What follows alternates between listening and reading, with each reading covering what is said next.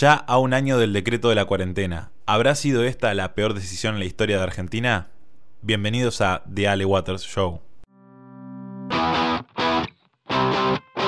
Ya a un año de aquel decreto donde Alberto Fernández decidió en conferencia de prensa eh, prácticamente cerrar el país. Me preguntaría si esto quedará en los libros como la peor decisión en la historia de, Argentina. Luego me acuerdo que las editoriales están en manos de, los kirchneristas.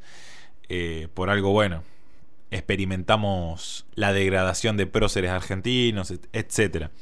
Ustedes saben. Em, más allá de eso, habría que hacer un poco de análisis fáctico, ¿no? Acerca de qué fue lo que resultó desde aquella decisión, ¿no? En primer lugar, voy a contar mi experiencia personal. Em, en un momento estaban todos los medios en contra de, Bolsonaro y de Trump, ¿no? Quienes habían decidido no ir por el modelo de cuarentena, sí hicieron un poco de lockdown cortos. Eh, y luego eh, de los lockdowns empezaron a dejar, ¿no? Eh, abrir el país. Todos los medios empezaron a, a matarlos, todo, el, todo el día había publicidad en contra de ellos. Y mientras acá seguíamos en fase 1, seguíamos en fase 1, muy lentamente habíamos pasado a la fase 2. Y lo que yo me preguntaba en aquel momento era claro, o sea, ¿cómo puede ser que países de verdad, y más la primer potencia del mundo, como Estados Unidos, esté de un lado y Brasil con él, y nosotros del otro lado de la vereda de Estados Unidos y nosotros tengamos razón. O sea, es como... Es muy raro, es un suceso muy raro. Fue como, como aquellos partidos de, Copa Argentina donde el equipo chico de la C empieza ganando 1 a 0 y bueno, después se, cansa y el equipo grande le hace 4 para... porque se despertó, ¿no? Eh, lo mismo acá, era como que Argentina estaba de un lado y Suecia, Estados Unidos y, bueno, nosotros estábamos con nuestros eh, parentescos españoles de un lado. Y, ustedes vieran, ¿no? Los resultados de todo esto. Eh, pensar que al principio la psicosis llevó a que condenemos a un tipo que había ido a surfear a, Brasil, que volvió de, de la casa, no sé si, se acuerdan del, de este muchacho, el surfer, eh, que volvía y, lo increparon en, en, los noticieros, empezaron a llamar inconsciente y demás. Después una señora, una prócer nacional, que en, abril o un mes de esos salió a tomar sol y la increparon también los policías. Em, como también las decenas de personas que salían a correr eh, y, los escrachaban.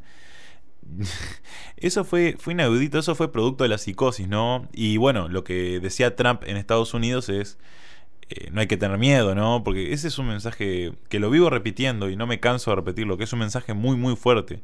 El hecho de que de un líder político, en vez de decirte, tenés que tener pánico, eh, cuídate, vas a enfermar a los demás, que te inculque el, odio y el miedo así, en vez de eso, te inculque el no tengas temor, anda adelante, seguí tu vida como debe ser. Eh, como Roosevelt hizo en la, en la guerra mundial y les dijo a, los estadounidenses, a lo único que hay que tenerle miedo es al miedo. Em, y eso a la población le sirvió, ¿no? Eh, no crea esa psicosis. Psicosis además que ellos inculcaban en la población, digamos, en Argentina em, los políticos, por lo menos los que nosotros veíamos, Cristina Kirchner nunca usó un barbijo, digamos. O sea, eh, esas cosas son las que te hacen pensar si hay algo armado, ¿no? Porque es como que ellos no, pero el resto de la población sí lo. Haz lo que yo te digo, pero no lo que yo hago. Eh, fue como medio raro desde esa parte. Eh, sin embargo, sin embargo, para revisar los modelos, habría, habría que ir a, a los datos, ¿no? en un momento, el tupé, ¿no? De yo estar en una vereda con el pueblo argentino y sentir que estoy del lado correcto. Parece que también lo sintió Alberto Fernández en aquel momento y no tuvo mejor idea, mejor idea que en conferencia de prensa, una de esas conferencias de prensa que hacía todos los días porque estaba en la nube, eran ellos, eran, eran los dioses, eh, habían hecho la decisión correcta de cerrar el país entero. Y, y ellos se sentían dioses, al punto tal de que decidieron compararse con Suecia diciendo que no voy, a, no voy a ser Suecia, dijo Alberto, porque si yo soy Suecia, en un tiempo, en este momento tendría que tener 13.000 muertos. Y en ese momento creo que teníamos una cosa de mil muertos nosotros. Y, y bueno, ahí sucedió un quiebre. Ahí la, el gobierno de Suecia le respondió a Alberto y le dijo algo que es como cuando vos empezás a mentir en el truco y se dan cuenta y te dice, ah, querés mentir, ¿viste? Y ahí, ahí se, se torna más sucio el juego. Eh, a partir de ahí el gobierno sueco le dijo, bueno, vamos a ver quién tiene razón, el tiempo dirá, el tiempo dirá, dijo.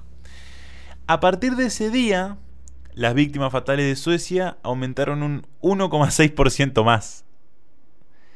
¿Y las de Argentina cuántos se imaginan que aumentaron? Tengan un número en la cabeza. Un 350%. En un lapso de 5 meses. Em, o sea, ya para ahí fue el primer cachetazo ¿no? de, realidad para, para el gobierno. En el mientras tanto, el gobierno lanzando una centena de, programas, eh, como el, lanzamiento del ATP, el IFE, em, todo, todo eso que eh, fracasaron eh, muy rápidamente, muy rápidamente.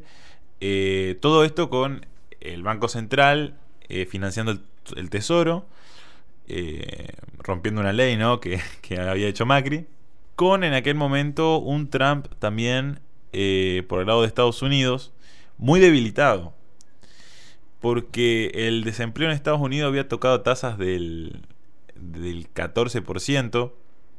Una locura teniendo en cuenta que partían de esa base del, del, 2, del 3,5, 3,2, creo que los pisos que había tocado Trump de desempleo consolidado. Y estaba muy debilitado Trump en ese momento. Y me acuerdo que habían hecho unas eh, proyecciones ¿no? de, cómo iba a crecer la, economía estadounidense. Em, y, había hecho unas proyecciones también la Casa Blanca. Y el crecimiento de, Estados Unidos al, eh, en ese trimestre sobrepasó todos los estándares. Todos los estándares. Y fue increíble porque eso demuestra lo que ocurre en una economía cuando es flexible. Cuando es flexible y tenés un shock externo de esa forma, los agentes se tienen que reacomodar. Entonces el desempleo obviamente va a subir porque las personas van a buscar otros trabajos. O sea, la tasa de interés en, todo el mercado cambió porque hay ahora hay productos que tienen eh, altísima tasa de ganancia de capitalización, como por ejemplo fabricar barbijos. Entonces, muchos empleados de los sectores que son pocos productivos, digamos, por ejemplo, debido al shock, ¿no? Por ejemplo, eh, el negocio de renta de autos en ese momento no era tan rentable, pero sí pasó a ser rentable eh, fabricar respiradores. Entonces, ese traspaso se puede hacer enseguida. Y eso fue lo que pasó en Estados Unidos. Por eso hubo una recuperación en B. Porque vos tenés un sistema de manufactura más flexible. Obvio, tenés reacción enseguida el sistema y tenés todo el desempleo conjunto. Pero en, eh, en Estados Unidos pasa eso. Pero en Argentina no te cae tanto el desempleo. Pero vos dejás pasar un tiempo y al tener empleados en sectores, en sectores que son pocos productivos, en un país que está bueno, lleno de impuestos, lleno de regulaciones, lleno de em, legislación laboral, lo que te va a pasar es que directamente las empresas se funden. Directamente. O sea, no, es que hay un, por lo menos un previo acomodo para ver qué podemos hacer. No, se funden directamente. Em, bueno, que eso se quiso salvar un poco con el ATP. Factura que hoy está pagando Argentina. Porque todo eso que, provocó el gobierno en aquel momento em, no fue gratis, o sea, no fueron gratis esa clase de, programas sociales.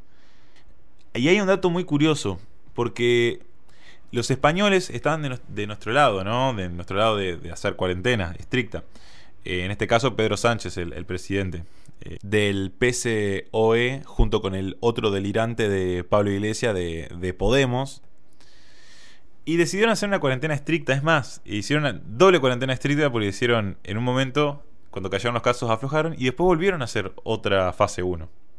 Entonces, em, España eh, fue el país europeo que aplicó la cuarentena más larga y más prolongada del continente. Además de que utilizó los cientos de millones de euros que le dio la Unión Europea en concepto de rescate económicos en curso de género, políticas medioambientales y bueno, otros aspectos de, la agenda progresista, en vez de ayudar a, las pymes, ¿no? En ese caso. Argentina, bueno, Argentina sí usó parte de la plata en, eh, en ATPs, por lo menos, pero el resto del dinero que, pudo recibir, que, o que tenía disponible, mejor dicho, no lo usó para eso y bueno, hemos visto eh, el gasto, por ejemplo, en el Ministerio de Género y un montón de gastos eh, totalmente espurios que, sucedieron durante la cuarentena. Y en ese caso, en ese caso, España cayó un 11%. O sea, tiene la caída más grande de su continente. Argentina, que también tuvo la cuarentena más larga y prolongada de su continente, tuvo una caída del 10,5% en 2020.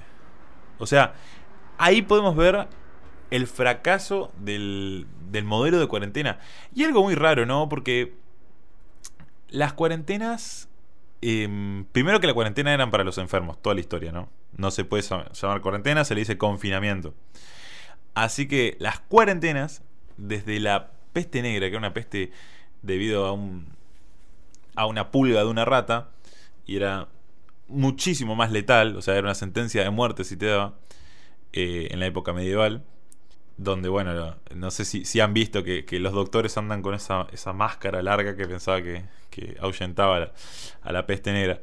Em, en ese caso, eh, las personas tipo se aislaban o si tenían miedo se, quedaban en sus casas, pero si vieran todas las, las plagas y, demás que hubo en, eh, todas las epidemias y pandemias que hubo en la historia, ningún gobierno se le ocurrió eso, esa locura.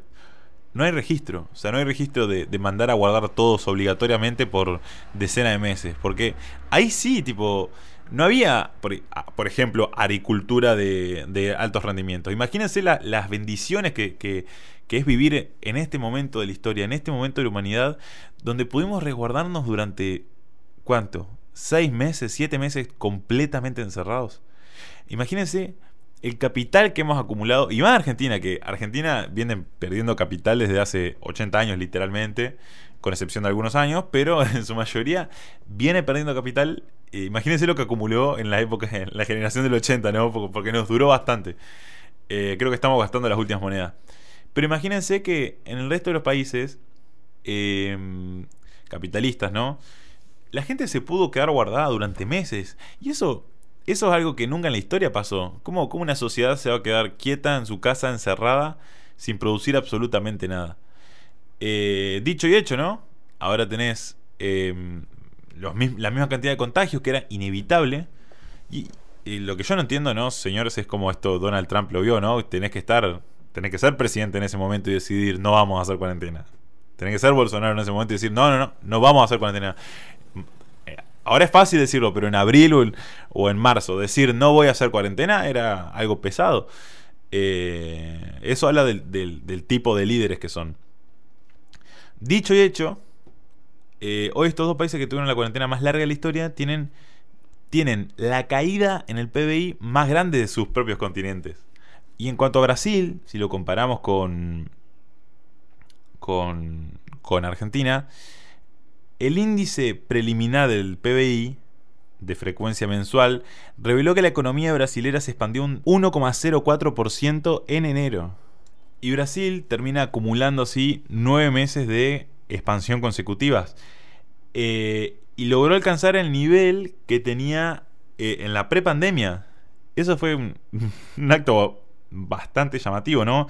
Y de hecho, el índice de actividad del Banco Central determinó que el nivel alcanzado en enero fue el más elevado desde mayo de 2015, lo que implica un boom económico para la economía brasilera. O sea, Brasil en este momento estaría teniendo creo que números similares en COVID con Argentina, pero eh, ya como saliendo de la recesión. O sea, ya estos países, los buenos, digamos, los que pudieron salir de, de esta pandemia, eh, que bueno, ahora viene supuestamente la segunda ola en Argentina, se están preocupando mucho. Y bueno, esa va a ser una razón para cortar las pasos, porque Alberto no quiere enfrentar a Massa. Pero bueno, ese será otro podcast. Eh, lo cierto es que ahora la mayoría de, las economías muestra eh, señales de, de crecimiento. Y Argentina este año va a crecer. Se dice que va a crecer un 5%. Ahora, ¿es esto una buena noticia para el gobierno? No. Porque, aparte, no es lo mismo que nosotros caigamos 10% en 2020 que supongamos que lo caiga Estados Unidos. Y no es lo mismo por el simple hecho de que vos venís cayendo muchos años consecutivos, o sea, venís perdiendo mucho capital. Entonces, crecer debería ser mucho más sencillo. O sea, el 5% que vamos a ver que van a ver ustedes que los kirchneristas se van a regozar, eh, presumiéndolo o no, van a ver que no, no, no va a causar nada en la economía argentina. No, no, no. Necesita mucho más. Por ejemplo, el Reino Unido eh, va a crecer 9,9%. Y con ese 9,9% va a recuperar la actividad previa a lo que era la pandemia. Pero Argentina, por lo menos hasta 2023, y tiene que pegar años consecutivos de crecimiento, cosa que es muy difícil en este país, a menos que pase eso, no vamos a ver un cambio, digamos, en la economía. Y tampoco creo que Alberto se, vuelva Menem de la noche a la mañana, así que eso también creo que va a estar mucho más difícil. En síntesis, habría que ver qué se va a escribir en los libros de historia acerca de, la decisión que se tomó. Eh, muchos dicen que ha sido la, peor decisión en la historia de la humanidad, a lo cual puede ser cierto porque fue una, una decisión producto de una psicosis a nivel mundial donde todos los países decidieron hacer lockdowns por una enfermedad que tenía una tasa de mortalidad, de letalidad de si tenemos en cuenta todos los asintomáticos, eh, porque los asintomáticos te bajan la tasa de letalidad porque hay muchos que no se registran, del 1,5% y del 0% en personas de, de 0 a 30 años. Eh, y de menos del 1% en la, en la población económicamente activa. Así que, desde ese punto de vista, eh, yo no sé qué escribirán los libros de historia, en su mayoría, porque siempre alguien escribe la historia, ¿no? De, por ejemplo, quién ganó la Segunda Guerra Mundial. Eh, siempre hay un cuento de quién ganó la Guerra Fría. Eh, que hay, yo creo que hay una parte de la historia que es cierta, ¿no? O sea, eh, estoy muy en contra del revisionismo histórico y ya hemos hecho muchos podcasts acerca de, revisionismo. Nos hemos cansado de criticarlo. Pero sin lugar a dudas hay algo que queda en la cultura general, hay, algo que se escribe, hay algo que se piensa, que se enseña. Y bueno, yo creo que mientras las personas de izquierda no tengan el, eh, poder de todas esas editoriales, eh, es como que en la historia va a quedar como que Alberto tomó la decisión coordinada, nos guste o no, y hizo lo que debía hacer. Mientras tanto, hasta acá llegamos nosotros con este podcast. Nos vemos la semana próxima en el próximo de Ale Water Show. Mi nombre es Ale Waters. Te invito a que sigas al Club de los Viernes en todas sus redes y veas el contenido que estamos creando y los eventos que están por venir. Nos vemos la próxima.